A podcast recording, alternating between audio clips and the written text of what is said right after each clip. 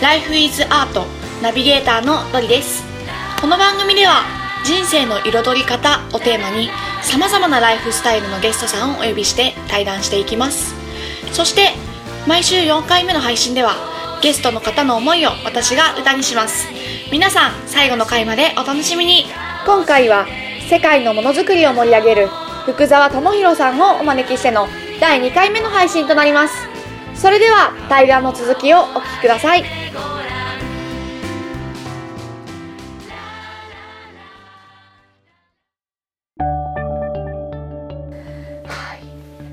でいやーなんか、まあ、きっかけはプロジェクト X っていうところから今ね話がこうどんどん飛躍してたんですけども、なんかそれに出たいなって今さっきねおっしゃったじゃないですか、うん。なんか大きいことしたいなみたいなそういうのもあるんですかね。なんか成果残したいなみたいな、うん。成果は出したいですね。そうだな。でもプロジェクト X 最初憧れたけど今はなんていうかどちらかというと、うんうん。なんていうかいかにそのさっきも言ったなんていうかうん。いろんなそれぞれの専門家たちがうまくつながって一つのものを作っていくかっていううんうん。ところからうんからそうだな。まあ作っていくのももちろん作っていきたいんだけど、うんやっぱつながりが欲しいなって思ってて、すごい抽象的だけど。うんうんうん。例えばコンビニに行ってはいあのペットボトルのジュースとかねうん。水を買うわけだけど、うん。そのお水って100円するじゃないですか、はいはいはい。ちょっと高いなとか思ったりするじゃないですか、うん。一見ただの水だよみたいな。うん。だけどその水は実はアルプスのはい。ねうんそうですね。川から一番どこの水をたどこの水が一番美味しいかっていうのをさ、うん。探って成分調査してる人が一番ここがいいって言って選んだ水をうん。ね一番季節のいい時に汲み取ってうん。一番効率のいい物流方法で来てうん。であの何？ペットボトルに入ってってそのペットボトルの形も想像そんないろんな人たちが工夫してさうん。いかに安くてしかもかっこいいペットボトルデザインになるかっていうのを工夫して作ってでビニールが巻いてあって綺麗な感じの。でそれをまたコンビニまで持ってきて冷蔵庫でいつ俺が来るか分かんないのにずっと冷蔵庫で冷やして待ってくれてるっていうのまでセットでさ、まあ100円って考えると、まあ、なんていうかねすごいよねって思ってて。で結構最近俺なんかそのものづくりをこの6年間ぐらいものづくり産業に携わってうん。思った以上にはい。その一つ一つのもののうん。作り方だとかその構造とかうん。見た目とかはいはい。色とかさに想像以上にのねあのこだわりとかうん。あのー汗とかはい。そういうのがねなんか詰まってるっていうのが分かってきて。うん。うん。それをでもね普段うちらがさ使う時はあんまり何も感じないんでね。うん。普通に何も考えずにさなんか物買って使ってますっていうのはすごいもったいないなと思って。うん。で俺はそれ結構感じた時にすごいなんかちょっとつながってる感っていうかはいはい。世界の人たちってあラバンピースだなみたいなちょっと大げさだけど、ふうに思って、うん。世界の人たちはあらゆるところでつながっててその人たちはまあねあのコーヒーの豆を取ってるかも人かもしれないしうん。鉱山で鉄鉱石取ってる人かもしれないけどうん。それは結果的に全部つながってるっていうところが気づいて、うん。それでね結構ねなんかね結構いろんな人と話しかける時になんかみんな敵だなって昔は思ったんだけど敵っていうかまあ初めての知らない人みたいなふうに思ったんだけど、あ全部でもつながってるし知り合いなんだなみたいな。We are friends だなみたいな感じではいはいはい。思っててそういうのをもうちょっとなんか日常から感じれるといいなって思ってて。うん。最近野菜とかだとなんかはい。スーパーとかでうん私が作りましたキャベツありますねみたいなのがね。あったりするじゃん。あのものづくり版とか欲しいなと思って。はいはいはい。うん。なんかその一つのものを見た時にそのものそれそれだけじゃなくて、うん。その裏のドラマを想そうそう像するそうそうそう。ねそういうそう。そう。うんプロジェクト X もそうだったね。そのストーリー知ってさうんうんうんうん。あ感動みたいな感じだったんだけど。うんうんうんで結構ストーリーってなんかそのプロジェクト X とかだとすごい極端な話が多いんだけど、うん。そうなんじゃなくてもうん普段みんなその何かし全ての担当者の人たちがいろいろ考えて試行錯誤して作ってるわけだから、うん。そこに一つ一つのストーリーがあってうん。そういう具体的なやつを目に見える形でうん。誰もが分かるような形にしたいなっていうふうに思ってますね、結構俺それ最近自分のこのライフの一つのゴールかなっていうふうに思い出して。そのつながりを見える化する具体的にはい分かりやすく端的に。なんかあるんですか？アイディアとかそのこういう感じで見せたいなみたいな。そうだね、まあでもはかんうん。そうだな。やっぱその担当者に話してもらいたいね。ああ例えばその、はいはいはい、俺、まあ、今日最終的に車の博物館のた例えば作るんだとしたらば、うん、このハンドルはこういうこの形のここにこだわっててみたいな。うんうんこの革はこういう革を選んでてとかうんこの縫い目はとかさ、うん。そういうのをあんま長々と語るとちょっとな飽きてきちゃうから、うんそのできるだけ端的にここがこだわりポイントみたいなやつをうん。いっぱい散りばめてはいはいはい。できれば現物だとかうん。ビデオだとか生の声だとかうん。いうのをできるだけ使って、うんうん。もう一時情報。はいはい。一時情報だね。一時情報をいっぱい集めてそんな博物館を最終的に作りたいねああいや面白い。なんかそれなんだろう。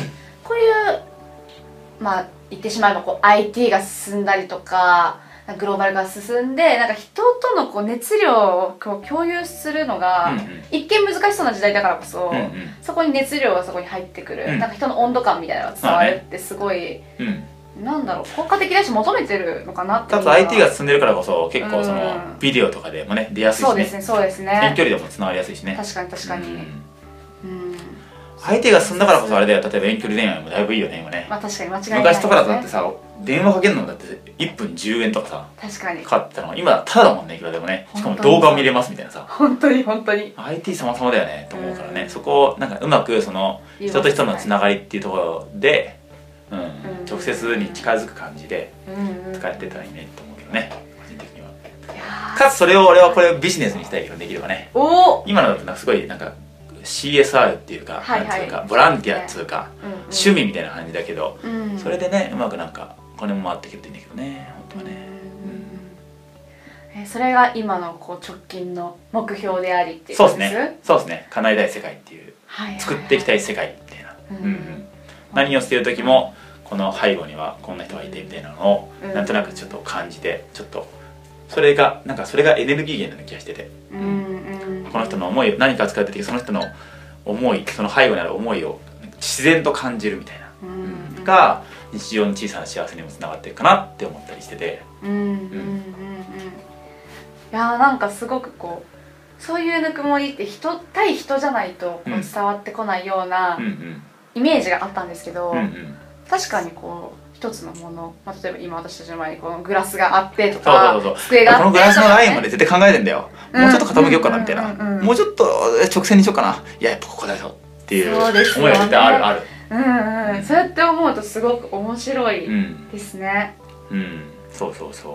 うん。結構昔から個人的にはすごい知的好奇心があって、はいはいはいなんでなんでっていう、うんうんうんなんでこういう形なんだろうとかさ。うん。そういうのすごい興味あって。うんだから一番小学校で感動したのはモーターがはい。動くのは魔法じゃなかったっていうことが分かった瞬間に感感動していやしたんだよめっちゃ。モモーターは魔法で動いてるんだと思ったんだけど、うんあ理屈があるんだみたいな、うんうんうんうんあ電気がこっちも開いて磁力が発生するんだみたいな、それで動いてるの、はい。あすげえと思ってめっちゃ感動して、はいはいはいミニ四駆作る作る時もああすげえすげえあロジックあるんだみたいな、うんうんうん。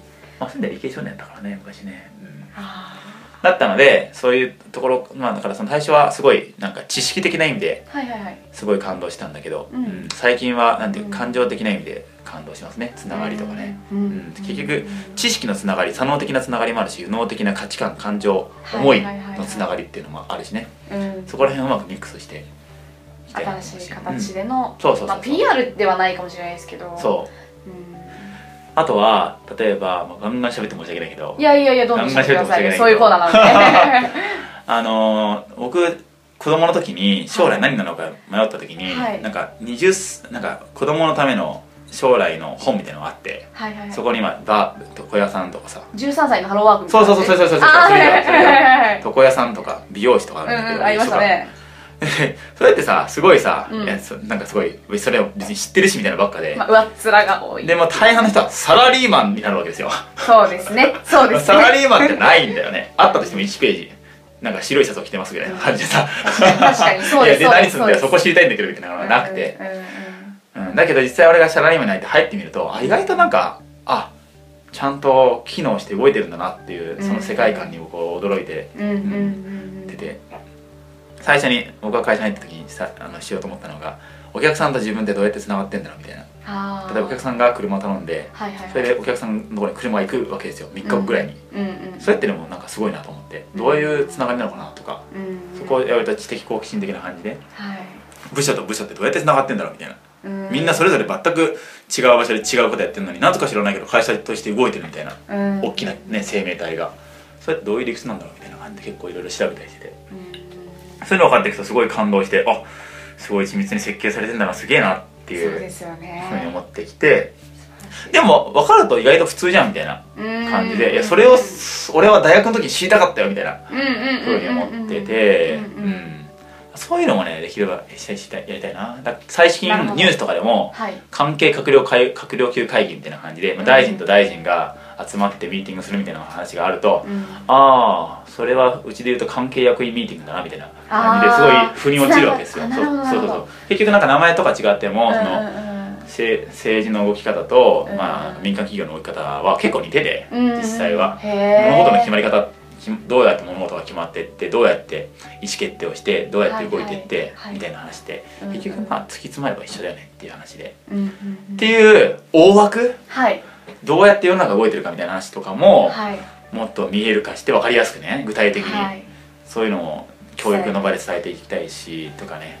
そういう意味では見える化とかねつながりとかのそうですね。そうんそこかもしれないな、うんうん。とか最近いろいろ考えながらできてます。ああ面白い面白い